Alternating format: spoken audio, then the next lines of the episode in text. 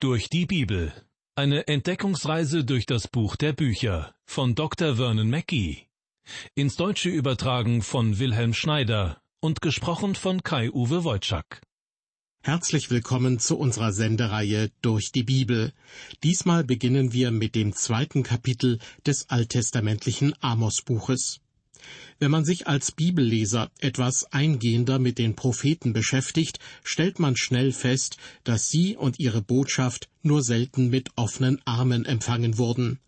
Meistens hatten sie von Gott den Auftrag bekommen, sündige Menschen, oft ein ganzes Volk, von ihren Taten abzubringen und sich Gott sozusagen in letzter Minute wieder zuzuwenden. Das Buch des Propheten Amos beginnt ohne Umschweife mit einigen Gerichtsandrohungen gegen die Nachbarvölker Israels. Doch dann gerät auch Israel selbst, genauer gesagt das Nordreich Israel, ins Visier des unheilverkündenden Propheten. Und der stammt obendrein noch aus einer ländlichen Gegend im Südreich Juda.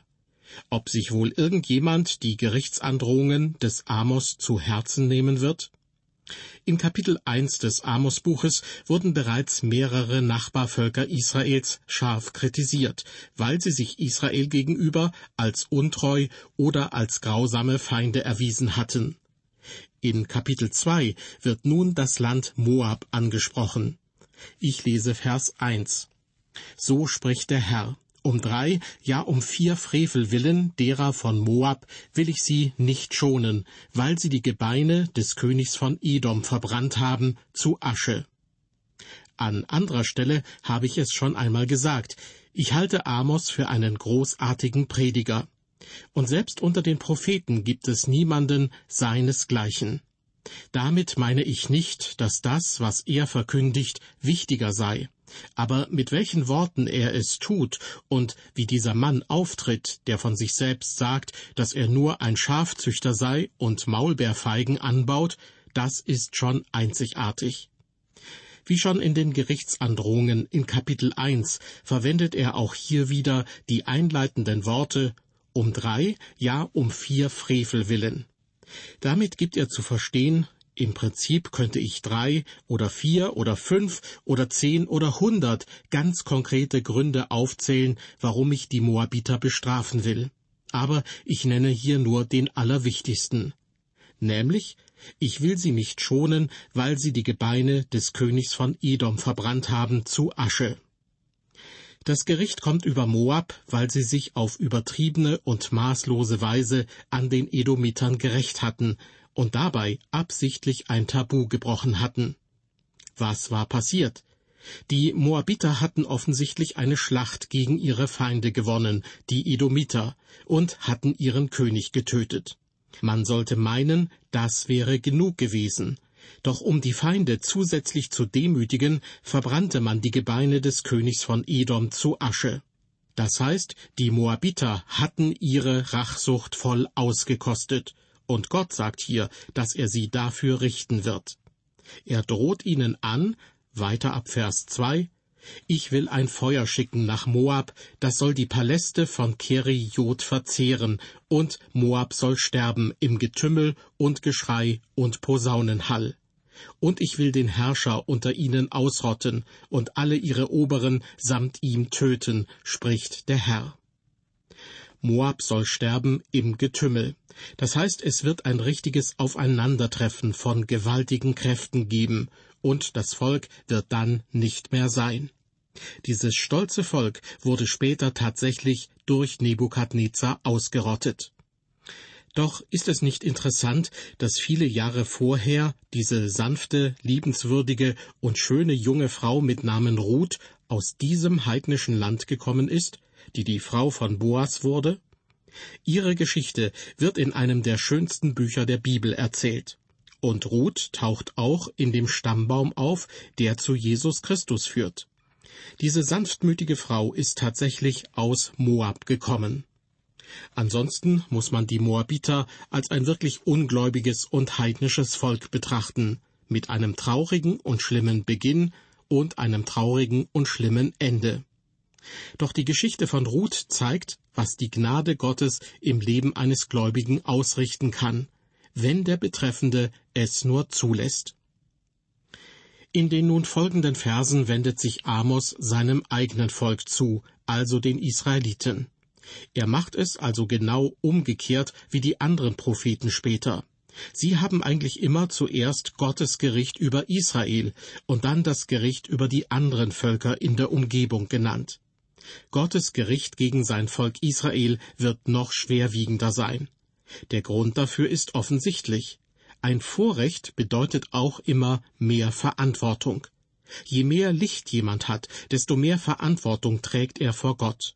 Und Israel als das auserwählte Volk Gottes hätte inmitten der heidnischen Völkerwelt eigentlich mit gutem Beispiel vorangehen müssen. Liebe Hörer, ich glaube, dass auch Sie und ich vor Gott mehr Verantwortung haben als Menschen, die keine Bibel besitzen und die noch nie das Wort Gottes gehört haben. Wir urteilen gerne über die anderen Völker um uns herum, doch haben Sie je an die große Verantwortung gedacht, die Sie und ich haben, weil wir Zugang zum Wort Gottes haben? Wir sind vielleicht froh und stolz darüber, dass die Bibel bei uns frei zugänglich ist. Doch wichtig ist, dass wir dem Wort Gottes auch gehorchen. Und außerdem sind wir verantwortlich dafür, dass auch anderen Menschen dieses Wort verkündet und zugänglich gemacht wird. Als Amos sich in seiner Rede von den umliegenden Völkern abwendet, spricht er über die Sünden von Gottes Volk. Er beginnt mit Juda, dem Südreich, aus dem er selbst gekommen ist. Vers 4 So spricht der Herr. Um drei, ja um vier Frevel willen derer von Juda will ich sie nicht schonen, weil sie des Herrn Gesetz verachten und seine Ordnungen nicht halten, und sich von ihren Lügengötzen verführen lassen, denen ihre Väter nachgefolgt sind. Wieder ist hier von drei oder vier Freveln die Rede. Aber Gott könnte viele Frevel, viele Schandtaten aufzählen, die sie getan haben. Doch das Größte und Schlimmste ist, dass sie des Herrn Gesetz verachten und seine Ordnungen nicht halten und sich von ihren Lügengötzen verführen lassen, denen ihre Väter nachgefolgt sind. Das ist im Grunde eine Zusammenfassung all dessen, wofür die Propheten Jesaja, Jeremia und Hesekiel eine ganze Menge Seiten in der Bibel benötigen. Es läuft darauf hinaus, dass Gott das Südreich Juda richten wird. Und weshalb wird er die Menschen von Juda richten? Sie haben Gottes Gebote nicht gehalten. Sie missachten Gottes Gesetz. Noch einmal, das Schlimme daran ist, dass Juda das Gesetz Gottes kennt. Bei ihnen in Jerusalem steht sogar der Tempel, und deshalb richtet Gott sie jetzt gemäß dem Gesetz. Denn sie haben sich schuldig gemacht. Keines der anderen Völker wurde übrigens wegen Nichtbeachtung des Gesetzes gerichtet. Ihnen wurden nur solche Verhaltensweisen zur Last gelegt, die sich auch für den natürlichen Menschen nicht gehören, der von Gott nichts weiß. Weil diese anderen Völker Gottes Gesetz nicht kennen, werden sie auch nicht nach Gottes Gesetz gerichtet. Weiter mit Vers 5. Gott droht dem Volk des Südreiches Juda an, ich will ein Feuer nach Juda schicken, das soll die Paläste von Jerusalem verzehren. Immer wieder sagt Amos, wie auch die anderen Propheten, dass es ein Gericht mit Feuer geben wird. Als Nebukadnezar gegen die Stadt zieht, brennt er Jerusalem bis zum Boden nieder. Es bleiben nur die Steine übrig. Sie gibt es in dieser Gegend reichlich. Bevor wir zur nächsten Gerichtsandrohung kommen, sollten wir daran denken, dass der Prophet Amos aus dem Südreich Juda stammt und dass er seine Botschaft in Bethel, der damaligen Hauptstadt des Nordreiches, verkündet. Das heißt, während er seine Gerichtsandrohungen über die Nachbarvölker aussprach, haben seine Zuhörer diese vielleicht sogar mit einem wohlwollenden Nicken quittiert. Richtig so, dass Gott endlich etwas unternimmt gegen diese heidnischen Völker. Doch als Amos damit begann, die Sünde des Südreiches Juda anzuprangern, mag der eine oder andere Zuhörer aus dem Nordreich schon innerlich zusammengezuckt sein. Allerdings, die zehn Stämme im Norden und die zwei südlichen Stämme führten lange Zeit Krieg gegeneinander. Zwar verbündeten sie sich auch mehrmals, doch das geschah nur aus Furcht wenn es nötig war, zusammen gegen einen gemeinsamen Feind zu bestehen. Die meiste Zeit waren das Nord- und das Südreich Feinde. Als Amos also diese Botschaft des Gerichts gegen das Südreich verkündet, ist jeder wach und sagt sein Amen dazu. Sie finden es richtig, dass Gott Jerusalem und Juda richtet. Doch gleichzeitig keimt in ihnen die Frage auf, und was ist mit dem Nordreich? Und tatsächlich, ab Vers 6 beginnt Amos über das Nordreich zu sprechen. Allein schon geografisch gesehen rückt Amos den Bewohnern des Nordreiches immer mehr auf den Pelz. Er fängt an, aufdringlich zu werden. Und seine Gerichtsrede hält er in Bethel, das ist immerhin die Stadt, in der der König Gottesdienst feiert. Es gibt da so eine nette Geschichte über einen Pfarrer, der an einem Sonntagmorgen im Gottesdienst über verschiedene Sünden predigt. Zuerst predigt er über die Sünde der Trunkenheit, und eine Frau ruft laut Amen dazu. Er spricht darüber, dass Rauchen Sünde sein kann, und wieder ruft sie Amen dazu. Als er nun darüber spricht, dass auch der Konsum von Kautabak Sünde sein kann, schiebt sie ihren Prim in die andere Backe und grummelt Jetzt ist aber genug, jetzt wird er aufdringlich. Liebe Hörer, auch Amos wird aufdringlich. Er muss jetzt sozusagen über die Sünde der Gemeinde sprechen, die er vor Augen hat. Seine Botschaft handelt nicht mehr von den Sünden der Moabiter und auch nicht von den Sünden des Brudervolkes Juda, sondern von den Sünden des Nordreiches. Und sie kennen Gottes Gesetz und sind von Kindesbeinen an in den Geboten Gottes unterrichtet worden. Hören Sie auf das, was Amos sagt. Vers 6. So spricht der Herr. Um drei, ja um vier Frevel willen derer von Israel will ich sie nicht schonen, weil sie die Unschuldigen für Geld und die Armen für ein paar Schuhe verkaufen. Was Amos verkündet, beginnt erneut mit den Worten So spricht der Herr. Und auf dieser Grundlage und mit dieser inneren Einstellung sollte im Grunde genommen jede Predigt beginnen. Denn was ich von der Kanzel verkündige, das sollten nicht meine eigenen Weisheiten sein, sondern das Wort Gottes soll die Grundlage dessen sein, was auf der Kanzel gesagt wird. Dann spricht Amos, um drei, ja um vier Frevel willen derer von Israel will ich sie nicht schonen. Das heißt, es gibt noch viel mehr Frevel als diese, und Amos wird auch noch mehrere nennen. Er wird sich dabei an dem alttestamentlichen Gesetz des Mose orientieren, und nicht nur an den zehn Geboten, wie er es bei Juda vor allem gemacht hat. Das Gesetz des Mose geht an vielen Stellen ganz konkret auf den Alltag der Menschen damals ein.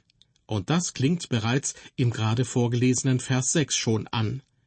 Amos nennt als Begründung für Gottes Gerichtsandrohung, weil sie die Unschuldigen für Geld und die Armen für ein paar Schuhe verkaufen. Die zehn Stämme Israels im Norden kennen das alttestamentliche Gesetz. Doch offensichtlich begehen sie die gleichen Sünden wie die Völker um sie herum. Ja, sie begehen die gleichen Sünden wie die Menschen, die Gott einst aus diesem Land Kanaan vertrieben hat. Zunächst nennt Amos den Umgang mit den Armen. Sie werden später sehen, dass Amos viel zu den Armen zu sagen hat. In Amos 4, Vers 1 lesen wir beispielsweise Hört dies Wort, ihr fetten Kühe, die ihr auf dem Berge Samarias seid und den Geringen Gewalt antut, und schindet die Armen und sprecht zu euren Herren, bringt her, lasst uns saufen. Und in Kapitel 5, Vers 11 spricht Amos davon, dass die Armen unterdrückt werden. Wenn ich mir die Propheten anschaue, sehe ich immer wieder, dass die Armen nicht gerecht behandelt worden sind. Und sie werden auch heute auf dieser Erde nicht fair behandelt. Das wird wohl so sein, bis Jesus Christus eines Tages wiederkommt und herrschen wird. Ja, die einzige Hoffnung der Armen ist der Herr Jesus Christus.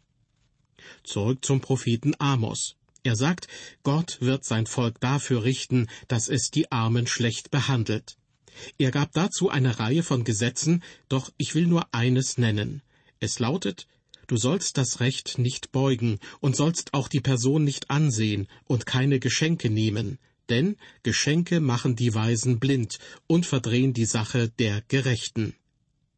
Gott erließ dieses Gesetz, um die Armen zu schützen. Denn damals konnte jemand völlig unschuldig sein, doch sein Gegner schob dem Richter ein Bestechungsgeld zu und bekam dafür ein günstiges Urteil. Amos spricht offensichtlich über ein bekanntes Problem seiner Zeit, denn nach seinen Worten reicht ein paar Schuhe aus, um das Recht zu beugen und Arme leiden zu lassen. Weiter mit Vers 7. Sie treten den Kopf der Armen in den Staub und drängen die Elenden vom Wege. Sohn und Vater gehen zu demselben Mädchen, um meinen heiligen Namen zu entheiligen. Die erste Aussage kann vieles bedeuten. Sie treten den Kopf der Armen in den Staub. Ich denke, damit ist gemeint, dass diese selbstsüchtigen, gierigen, reichen Richter den Armen nicht einmal genug übrig lassen, damit sie ihren Kopf überhaupt aus dem Staub erheben können. Das wenige, was sie besitzen, wird ihnen noch streitig gemacht. Glauben Sie mir, das ist die Habgier, die als moderner Götze auch in unserer Zeit überall ihr Unwesen treibt. Weiter sagt Amos, und sie drängen die Elenden vom Wege. Das Recht wird so gedreht, dass es sich gegen die Elenden richtet. Warum? Weil die Elenden sich nicht wehren können. Es stimmt schon, das Küken, das den Schnabel am weitesten aufreißt, bekommt den Wurm.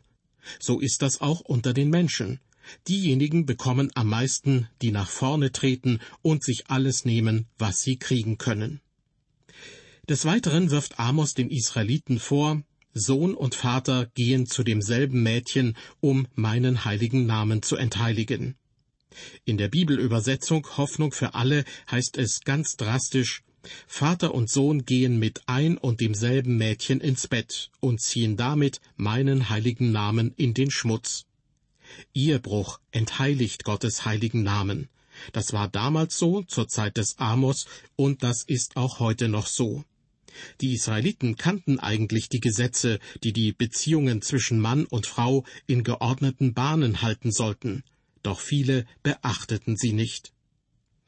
Sicher können Sie sich vorstellen, dass sich Amos, der Mann aus dem Südreich, nicht besonders beliebt gemacht hat unter den Zuhörern in Bethel, der Hauptstadt des Nordreiches.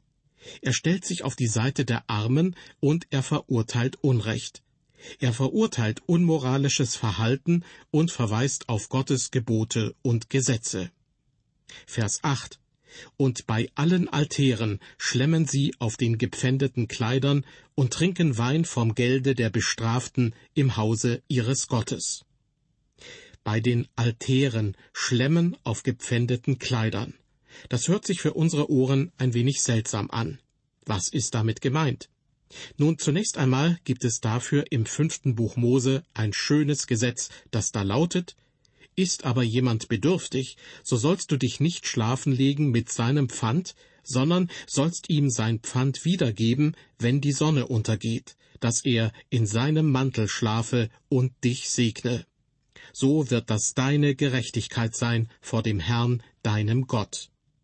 Hier geht es also um einen sehr armen Menschen, der sich etwas leihen muss, um über die Runden zu kommen. Und als Sicherheit kann er nur sein Obergewand anbieten. Das braucht er jedoch eigentlich selbst, um sich warm zu halten. Gott sagt, ihr könnt es als Pfand nehmen, doch wenn die Sonne untergeht, dann soll er es zurückbekommen, damit er in der Nacht beim Schlafen nicht friert. Nun sagt Gott durch den Propheten Amos, dass Israel dieses Gesetz gebrochen hat. Ich zitiere noch einmal Vers 8. Bei allen Altären schlemmen sie auf den gepfändeten Kleidern und trinken Wein vom Gelde der Bestraften im Hause ihres Gottes.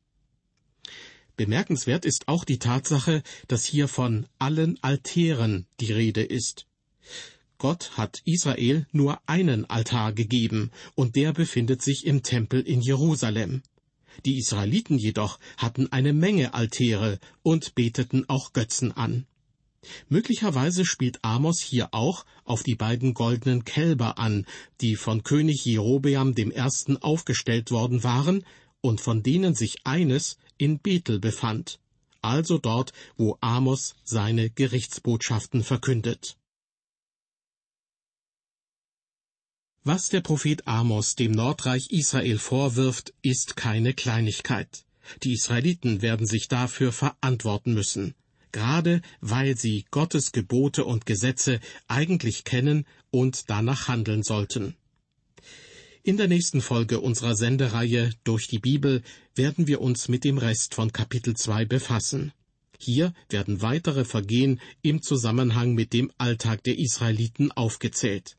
Und ich fürchte, dass wir dort auf einige Parallelen zu unserem heutigen Alltag stoßen werden. Bis zum nächsten Mal, auf Wiederhören und Gottes Segen mit Ihnen.